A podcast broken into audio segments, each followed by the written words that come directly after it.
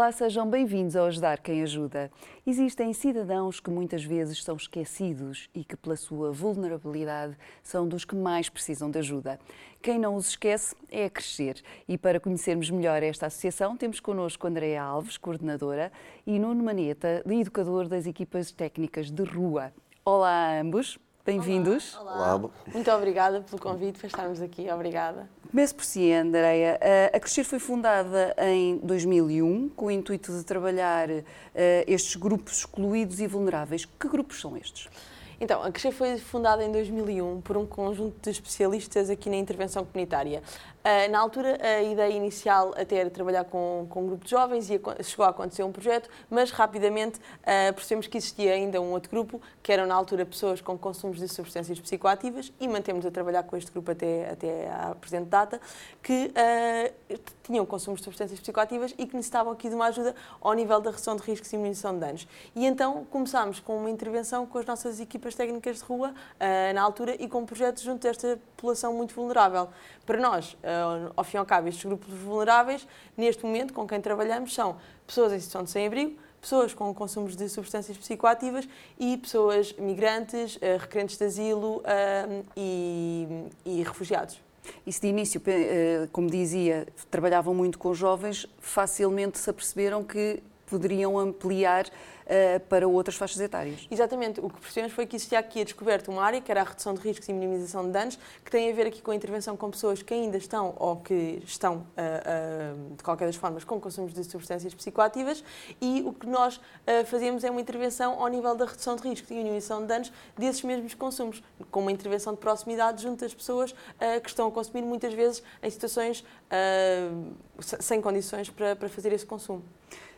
20 eh, anos depois de, de, de, de, criarem esta associação, uh, ainda é muito necessário, digamos assim, trabalhar estas áreas? Sim, existiram sem dúvida avanços e têm existido ao longo do, do, dos últimos anos avanços. Nós temos tentado promover vários deles, temos estado uh, constantemente numa lógica de advocacy por estas populações, mas o que vemos é que, apesar de alterações legislativas e apesar de apoios de entidades públicas e privadas, ainda existe um longo caminho a fazer naquilo que é os direitos e o preconceito associado a, a estas populações, nomeadamente às pessoas que estão de sem-abrigo e a, às pessoas com consumos de substâncias psicoativas, mas também a refugiados e requerentes de asilo também precisamente em relação a estas, a estas pessoas e estes grupos que muitas vezes eh, são, como dizia a Andréia bem, eh, postos de parte pela sociedade.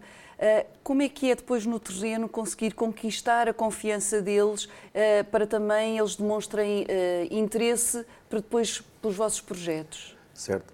A nossa metodologia de, na equipa de rua é, é, uma metodologia de proximidade. Nós uh, agarramos na nossa unidade móvel, uh, uh, chegamos perto da zona, metemos a mochila às costas e vamos perto de onde os usuários de substâncias psicoativas estão a, estão a, a consumir. Tentamos falar com eles na altura em que eles estão disponíveis para nos ouvir. Não intervimos de uma forma um, intrusiva, mas sim eh, de forma que eles eh, possam também nos aceitar como pares. E esta questão do par tem, tem, é muito importante. Eu também eu sou par, e o que é que é um par? É alguém que também no passado consumiu substâncias psicoativas e que hoje consegue ter, eh, digamos, um, um input dessa forma de estar na vida. E, e ao intervirmos com, com, com estes homens e mulheres, Uh, tentamos sempre nunca impor o que quer que seja, uh, tentamos sempre fazer com que eles percebam que o que estão a fazer pode, pode ser feito uh, de uma forma mais protegida em termos de saúde. E daí o conceito de redução de riscos e minimização de danos aqui ser muito importante, que é tentar minimizar ao máximo os problemas de saúde e fazer com que uh, a nossa disponibilidade esteja premente ali no local e que eles sintam essa confiança de chegar a nós uh, para nos pedir uh, o apoio que, que, necessitam. E eles próprios acreditam que é possível quando também imagino que haja aí uma mudança também psicológica, porque no caso de, de, das pessoas dependentes de, de drogas, um, estamos a falar também de uma dependência que não é só psicológica, é muito física. Uh, eles acreditam nessa mudança que é possível uh, uh, terem essa mudança e esse, digamos, esse eh, porque eles só veem um caminho, não é? Eles estão tão. Uh, o seu corpo fisicamente está tão dependente que muitas vezes podem perder a esperança porque não há ninguém a dar-lhes a mão. Quando vocês chegam e lhes dão essa mão, essa hipótese de podes ter um destino diferente, dar um rumo diferente à tua vida, isto é, é possível? Eles têm essa crença ou ainda ficam às vezes um bocadinho céticos? Há, há sempre o ceticismo. As pessoas, independentemente do, do das opções que existem na vida, muitas vezes estão em situações que não conseguem ver para além do, do sítio onde futuro, estão. não é? E a, a, crescer nesse aspecto acaba por ser uma janela onde permite à pessoa ver mais além.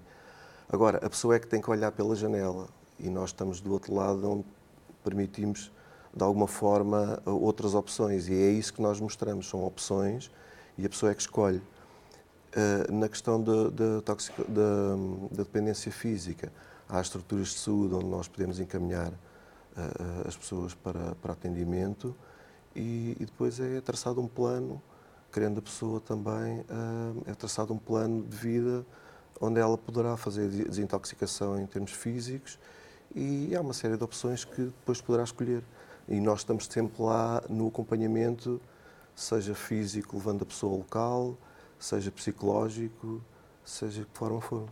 É, no caso, por exemplo, do, do, do, das pessoas em situação de sem-abrigo, hum, eh, muitas vezes hum, vivem naquele mundo que a sociedade uh, tenta olhar para o outro lado, não é? Uhum. E esquecem-se muitas vezes os cuidados de saúde que aquelas pessoas necessitam. Isso foi evidente agora com a pandemia, uh, com o tentar-se vacinar uhum. toda a população. Então, e os sem-abrigo, como é que vai ser?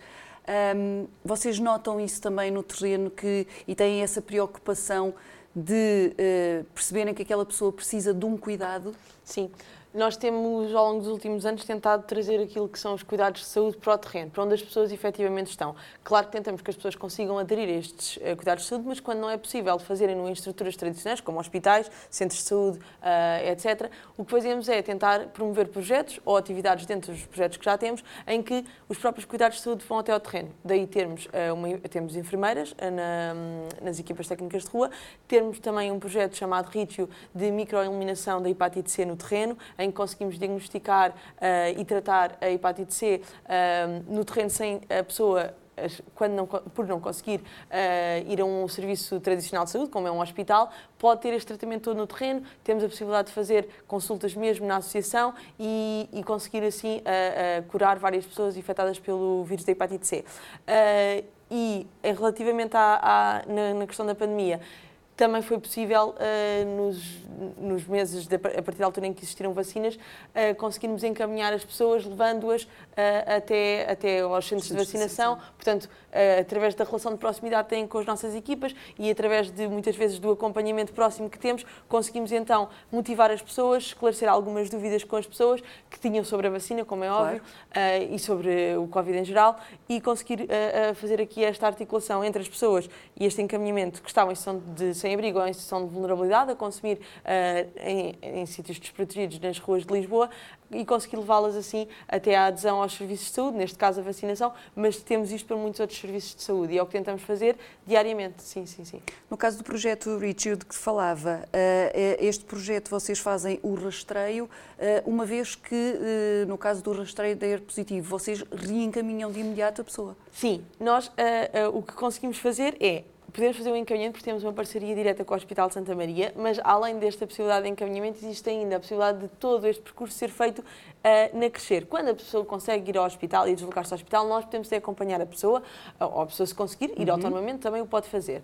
Mas uh, eh, um, ehm, para conseguir Uh, chegar e atingir aqui uma população muito vulnerável que ainda não estava a conseguir chegar a estas estruturas de saúde por estar numa situação de maior desorganização, o que nós fazemos é conseguimos trazer, uh, através do Dr. Tato Marinho e do Hospital Santa Maria, conseguimos trazer médicos até a Crescer para fazerem a consulta na Crescer e, através também da, da, da nossa equipa de enfermagem, conseguir assim fazer uh, o diagnóstico, através da leitura de RNA e depois o início de tratamento com a prescrição de medicação por parte do Hospital Santa Maria e damos a medicação no terreno a quem não conseguir organizar-se uh, claro. para tomar sozinho. Acompanhamento também, para sim. garantirem que a terapêutica é feita sim, da melhor forma. Sim, fazemos a, toda, a toma de medicação assistida, sim, sim, sim.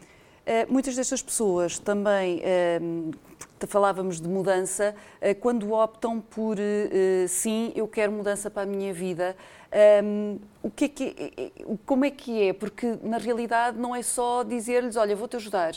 Não, é, no fundo é, é dar-lhes valências de acreditar que eles são capazes e, e darem-lhes uh, ferramentas para eles depois se manterem nesta sua vida autónoma e independente. Portanto, é necessário um emprego, é necessário ali um, até uma, uma base que vocês certamente lhes dão uhum. uh, para eles se sentirem seguros.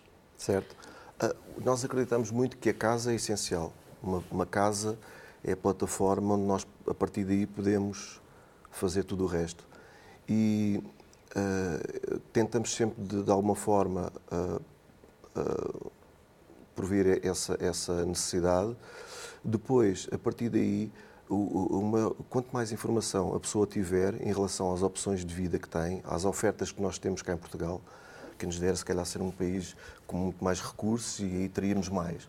Mas das que temos, tentamos informar a pessoa para que ela possa tomar a sua própria decisão. Porque é muito importante que seja a pessoa a tomar a decisão. Claro. Porque a mudança, se a pessoa quer fazer a mudança, tem que partir dela. Porque nós estamos uh, um pouco fartos, digamos assim, de que toda a gente quer que os outros mudem, mas o, às vezes o próprio não, não, não, é o tempo, não quer. Não é a altura certa. Não é a uhum. altura certa. E isso não vai para a mudança, a não ser que o próprio queira. E isso é muito importante. E, e a pessoa, eu, eu eu sei que se tiver a informação toda disponível, ela vai tomar as suas próprias opções. O problema é que às vezes não há uma informação tão detalhada que a pessoa possa acreditar numa solução diferente. Daí é importante nós estarmos munidos da, da informação sobre as ofertas sociais que nós temos e das opções de vida para que a pessoa possa ter o máximo de informação possível para tomar uma decisão. E, mas tem que ser ela a tomar essa decisão. Sim. Sim. Sim. No caso, por exemplo, da, da, do projeto É uma Casa, é precisamente isso, ou seja, uh, em vez de as pessoas serem dire, direcionadas para albergues ou que seja, que muitas vezes até quando acontece as câmaras abrirem esses espaços quando no inverno está muito frio, há aquelas frentes uhum. frias, mas que muitas vezes são temporárias, uh, aqui não, vocês dão-lhes a possibilidade de terem um espaço que é seu. Sim, exatamente. O objetivo uh, com, com o projeto É uma Casa foi dar resposta a uma população que não não aderia e que não se sentia confortável e não se sentia integrada em outras respostas de alojamento, como são albergues, centros de acolhimento, entre outras. E o que pretendemos, e tem sido um projeto muito, com muito sucesso, tem, tem tido excelentes resultados, uh, é que as pessoas não voltem à situação de sem-abrigo, ou seja, é que a pessoa tem acompanhamento de uma equipa técnica. A partir da altura em que está na rua, nós recebemos sinalizações através de várias equipas técnicas, algumas também das nossas equipas técnicas de rua da Crescer, que fazem sinalização para o projeto É uma Casa. Existe uma avaliação, um, a partir da, da, altura em que é criada a relação com a pessoa, uh, existe uh, aqui uma possibilidade de avaliação para a pessoa integrar o projeto e uh, da rua, indo ao encontro da pessoa, é possível perceber se faz sentido a pessoa integrar o projeto, a maioria das vezes faz, porque estamos a falar de pessoas que estão há muito tempo em situação de sem-abrigo, que uh, já tiveram em, várias, uh, uh, tiveram em várias respostas de alojamento e acabaram por regressar à situação de sem-abrigo e, neste sentido, o projeto É Uma Casa oferece, oferece uma resposta diferente, que é, efetivamente é uma casa. E isso é completamente, muda um bocadinho aqui a perspectiva, porque permite à pessoa ter o seu espaço, ter a sua autonomia, a pessoa tem a chave da sua casa, a casa é da pessoa. Pode escolher a decoração que tem na casa, pode escolher a hora que entra, a hora que sai, pode escolher o que cozinha, uh, pode escolher, uh, se quiser receber pessoas em, sua casa, pode escolher recebê-las. Ao fim e ao cabo, tem autonomia para gerir Exato. a sua habitação. E tudo aquilo que era uh, as crenças e os mitos que muitas vezes ouvimos de as pessoas não querem sair da rua, aqui caem por terra porque efetivamente nós percebemos que as pessoas querem sair da rua. Querem sair da rua quando as respostas são respostas adequadas. adequadas uhum. exatamente. Uhum. E então temos que construir aqui cada vez mais respostas adequadas. Uh, o Housing First, uh, porque uh, o projeto é uma casa assenta na metodologia de Housing First, é sem dúvida uma resposta adequada para as pessoas que estão de sem-abrigo, porque lhes permite a construção da sua própria vida uh, de forma autónoma, sempre com a ajuda de uma equipa técnica que realiza visitas à casa uh, uh, a nível semanal, às vezes mais do que, do que uma vez por semana, com o objetivo de acompanhar a pessoa, perceber como é que está a ser a sua integração na casa e na comunidade. O objetivo sempre é que a pessoa consiga através da, da, da, da, integração numa habitação individual, depois a seguir fazer uma ligação aos serviços da comunidade, ao centro de saúde, à biblioteca da zona, ao, à mercearia. À mercearia criar aqui um, exatamente uma linha de, de contactos, além da nossa equipa técnica, para que, a seu tempo, até a nossa equipa técnica deixe de ter este peso na vida da pessoa. Se a pessoa conseguir organizar-se para tomar a medicação sozinha, tanto melhor. É isso que nós queremos, é que a pessoa consiga ser autónoma. Para isso, muitas vezes é preciso, no início, um acompanhamento muito regular. E é por isso que temos gestores de caso que fazem este acompanhamento regular à pessoa ao nível dos serviços sociais e ao nível dos serviços de saúde. E temos tido excelentes resultados, as pessoas efetivamente não abandonam as casas para regressar para a rua, isso em geral não acontece, temos uma taxa de retenção muito elevada, de mais de 90%, o que significa que as pessoas não querem mesmo voltar à situação de sem-abrigo. E depois, felizmente, temos tido muitas pessoas que, além de se quererem manter nas casas, querem dar uh, uh, outros passos, podem não querer, podem uh, não estar ainda preparadas para iniciar a procura de trabalho e integração no mercado de trabalho, mas temos percebido muita gente que esteve em situação de sem-abrigo, neste momento quer começar a trabalhar. E também foi nesta perspectiva e tentando dar resposta a estas pessoas e a esta necessidade de, de, das pessoas que estão em situação de sem-abrigo, mas que já querem, neste momento, começar a trabalhar, ou que estiverem em situação de sem-abrigo e querem começar a trabalhar, que iniciamos uh, os nossos restaurantes, que são respostas de, de, formação, que claro que já, já podemos falar sobre eles, mas é, sobre o projeto É Uma Casa, assim resumidamente é isto.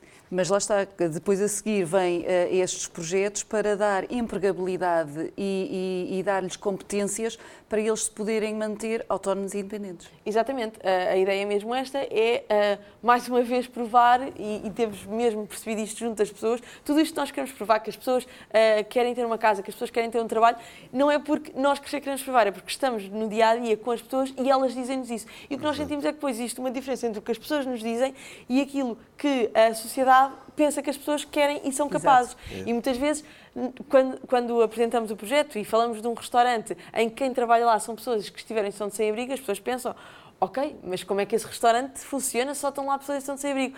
Digo-vos que funciona muito bem e convido toda a gente para ir lá. Chama-se, é um restaurante, é na Rua de São José, em Lisboa.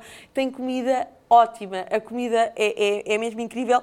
E uh, tentámos que não fosse uma, uma comida de, de qualidade média, mas que fosse uma, uma, uma cozinha de alta qualidade uh, para provar mais uma vez que estas pessoas são efetivamente capazes. Uh, e então, basicamente, as pessoas são sinalizadas, mais uma vez, pelas nossas equipas de rua ou por outros projetos além da Crescer, entram numa formação que passa primeiro por uma semana de formação em soft skills, assim mais ao nível de, das aprendizagens de como estar, chegar atrasado, eh, como gerir conflitos, eh, questões de higiene, tudo isso é trabalhado nesta primeira semana e a questão aqui também da adaptação ao grupo, porque Exato, é uma turma. Sociais, exatamente, é uma turma.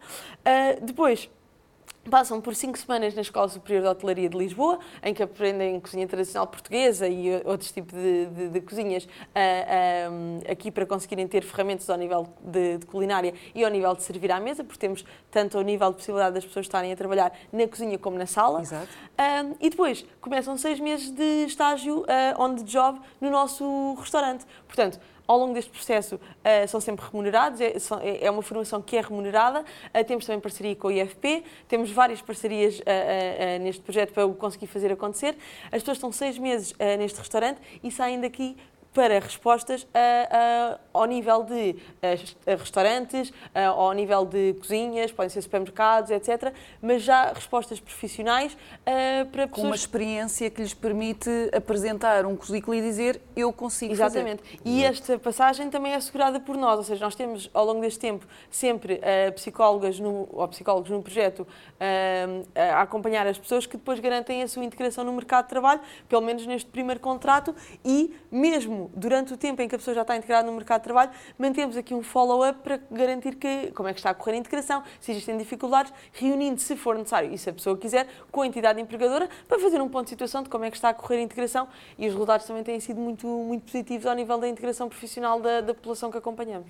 Todos estes projetos são feitos sempre dentro das comunidades locais. Exato. Eh, esta também é uma maneira de mudar as mentalidades eh, e de incluí-los verdadeiramente na comunidade onde passam a viver, passam a trabalhar. Certo. E eu gosto de acreditar que tudo começa nas equipas de rua. Isso é verdade. É, quando nós metemos a mochila às costas e vamos pelas colinas, pelos vales, pelos túneis e começamos a falar com as pessoas. E essas pessoas que estão nesses locais são exatamente os que estão mais vulneráveis, porque não têm a casa, estão a consumir na rua, acabam por ficar em situação sem abrigo. E essas pessoas, no processo, é, é, é, é espetacular vermos uh, depois a integração na comunidade, à medida que elas vão querendo um, uh, mudar, mudar. O, as dinâmicas das suas próprias vidas. E, e, é ótimo ver depois essas pessoas inseridas noutros projetos, como, como uh, um restaurante e noutros projetos da, dentro da, da Crescer. E, e lembramos-nos delas no início. E isso é, é muito gratificante. A, a, a, questão da comunidade. Todos nós queremos estar em comunidade. Às vezes dizemos, ah, e tal, e não sei o quê, estou farto disto, estou farto daquilo. Mas todos nós queremos ser aceitos pelos outros, queremos estar em comunidade, queremos falar com a vizinha, dizer bom dia, olá, boa tarde. E muitas vezes o que é preciso é trabalhar aquela questão uh, uh, social no que diz respeito às relações pessoais, as relações é? pessoais uns, uns, para com os outros, perceber que nós não conseguimos viver sozinhos, precisamos de, de uma rede à nossa volta.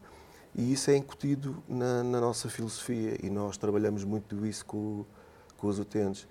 E, e, é gratificante ver isso, ver, ver isso acontecer lá está, mas depois cada um tem o seu próprio trajeto, o seu próprio caminho, que uns integram-se de uma maneira, outros integram-se de outros, outros custa mais um bocadinho, outros é mais fácil, eh, mas é gratificante ver isto, e isso é muito interessante. Outro grupo que vocês também trabalham muito é, é com, com, os refugiados, com os migrantes. Um, tivemos agora, continuamos a assistir a, a, uma guerra, de uma invasão da Rússia perante a Ucrânia. Um, como é que foi? Vocês também certamente receberam alguns de, de, de, de algumas destas pessoas. Um, imagino que a barreira da língua, uh, o deixarem tudo, uma vida inteira para trás, não seja fácil uh, uh, agora entrarem numa comunidade, num país que não conhecem, numa cultura que é diferente da delas. Nós, ao nível dos refugiados ucranianos, ainda não recebemos, porque todos os, os, os refugiados que recebemos uh, estão ao abrigo do plano de, hum, de integração de refugiados, portanto, é, é aqui um, um, outro plano. Ainda não recebemos uh, refugiados da Ucrânia na crescer, uh, temos recebido refugiados, principalmente do Médio Oriente, Afeganistão.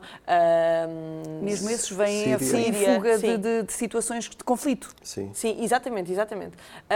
e o que nós sentimos é que, mais uma vez, é necessário fazer aqui um trabalho em relação aos refugiados, há, vários, há várias questões a, a, a, falar. Obviamente que a barreira linguística é uma delas, mas depois existe aqui uma barreira burocrática. Nós achamos, e é mesmo premente, que uh, aqui ao nível do acesso a, aos documentos, que, do acesso à saúde uh, e, e, e, do acesso ao emprego seja mesmo facilitado. E isto parte tudo de questões uh, burocráticas, portanto é necessário facilitar aqui este, e agilizar este, estas integrações, mas não só para pessoas refugiadas, porque essa ainda tem o estatuto de refugiado, mas também para migrantes e requerentes de asilo que estão ainda mais protegidos, muitas vezes sem documentação uh, e, sem, e sem opções aqui ao nível de serem protegidos a estes níveis. Portanto, lutamos muito em termos de advocacy com estas uh, entidades que têm obrigatoriedade de conseguir aqui uh, prover direitos a pessoas que vêm de outros países e depois principalmente fora da União Europeia, ou então da União Europeia, mas indocumentados, também nos acontece Sim. várias vezes. Uh, todas as pessoas que não têm documento é sempre muito mais difícil ter aqui uma integração uh, ao nível social e mesmo às vezes ao nível de saúde. Uh, e o que nos parece é que é necessário aqui estender um bocadinho aquilo que temos denotado que são os prazos ao nível dos programas de, de recolocação e de integração, porque uh, uh, são prazos muito curtos. Nós temos projetos uh, de 17 meses para incluir pessoas que vieram claramente com traumas relativamente à, à, guerra e que, e que não sabem falar a língua e que não estão ainda integrados naquilo que é o sistema de saúde e no sistema educacional, por vezes, ou no sistema também de emprego português e que precisam desses tempos, precisam de tempo para conseguir conhecer, perceber e é daí que temos depois também têm surgido outros projetos, como por exemplo o, É Uma Vida é um projeto que acolhe uh, refugiados, mas depois passamos para outros projetos como uh, o No Border, que dá continuidade, depois destes 18 meses de É Uma Vida, dá continuidade na, na integração, porque percebemos que 18 meses não eram suficientes, então dá aqui uma continuidade na integração. E o, o, o Yala Learn que temos neste momento é, uh, é um projeto efetivamente direcionado para a aprendizagem do português uh, para pessoas que não têm português como língua uh, materna. Portanto, porque percebemos que nos serviços existia muita necessidade de conseguirmos uma aprendizagem rápida do português para pessoas refugiadas, imigrantes, e isso não existia. Era muito difícil ter acesso a uma aprendizagem uh, uh, prolongada e que, e que desse resposta uh, a pessoas que não têm português como língua materna. E Exato, que, e que, que dificulta depois a comunicação com, dificulta com, a entrada com, no mercado de trabalho, estão, dificulta na zona onde vivem, sim. onde são integrados. Uhum. Existe o risco de algumas destas pessoas não tendo o apoio certo decorrer por uma situação também de sem-abrigo? Existe, todos os dias. E nós encontramos populações migrantes, uh, em Lisboa em particular, uh, oriundas de outros países, que acabam por cair em situação de sem-abrigo, consumo, de substâncias, exatamente por causa dessas dificuldades. Dificuldades de, de integração no país, dificuldades de, de, encontrar emprego, dificuldades de terem os, os documentos certos, Exato. na altura certa para, para encontrar um, um, trabalho, uma casa e diariamente temos, acompanhamos essa, essas pessoas migrantes que estão em situação uh, de consumos e, e, em situação de sem-abrigo, sim. O nosso tempo, infelizmente, está a chegar ao fim e é-lhes só perguntar de que forma é que os portugueses vos podem ajudar Uh, seja com voluntariado, seja uh, com bens, como é que vos podem ajudar para vocês depois também poderem ajudar uh, estas pessoas? Então, uma ótima forma seria aqui a questão ao nível de muitas vezes os preconceitos que existem associados à nossa população, de conseguirmos entender que aquilo que é o recovery, que é a pessoa ficar bem, depende de cada pessoa. Ou seja, é, é São timings diferentes, Exatamente. não é tudo igual. É importante que, que a sociedade consiga uh, perspectivar que aquilo que para mim é estar bem não tem que ser para outro. Se para, para uma pessoa estar bem é não consumir substâncias psicoativas, para outra não tem que ser. E aceitar estas diferenças, não obrigando a pessoa que para ter uma casa tem que parar de consumir, para ter um emprego tem que parar de consumir. A pessoa tem que estipular o seu próprio timing e se quiser estar a consumir e se isso lhe fizer sentido, mas, mas ainda assim esteja bem e consiga organizar-se dessa forma, isso é com a pessoa. Não, não temos que ser nós a, a perspectivar se a pessoa tem ou não que parar de consumir. Ajudava imenso a seja, conseguimos falar sobre isto mais abertamente e que as pessoas conseguissem ter uh, uh, uh, esta posição um bocadinho diferente da que encontramos no dia a dia com os preconceitos que, que encontramos associados à nossa população-alvo.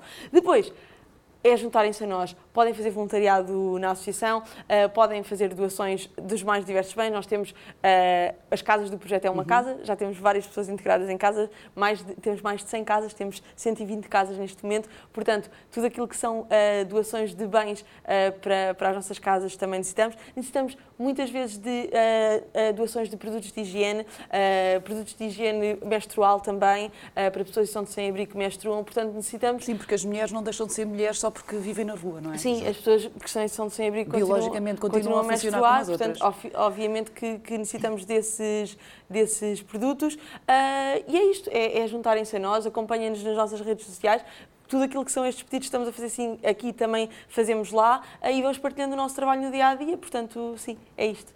E podem, eu ia só dizer uma coisa, uma última coisa, que é nós temos um, atualmente um manifesto que depois podemos apresentar com mais calma, mas um manifesto para o acesso a produtos de higiene menstrual por parte das pessoas que estão em situação de sem-abrigo e menstruam. Portanto, o que, o que também dizemos é que tem, tem uma petição a decorrer e podem uh, online assinar, assinar. na petição pública esta petição para conseguirmos o acesso facilitado a pessoas que estão em situação de sem-abrigo e que menstruam a produtos de higiene menstrual. E por que não alguns empresários uh, disponibilizarem algum, um ou outro emprego para as nossas populações vulneráveis. Exatamente, sim, sim, sim. Para vos ajudarem também nesta era, parte era, da empregabilidade era, e da integração, não é? muito bom. Sim, sim, sim. Muito obrigada a ambos. Muito obrigada a nós. vosso trabalho que é tão generoso. Obrigado. Muito obrigada a nós. Obrigado. Hoje falamos do trabalho desenvolvido pela Crescer na luta pela inclusão na comunidade para os grupos em situação de maior vulnerabilidade e exclusão. No próximo programa apresentamos-lhes mais uma instituição, porque é importante ajudar quem ajuda. Até lá, fique bem, fique com o S.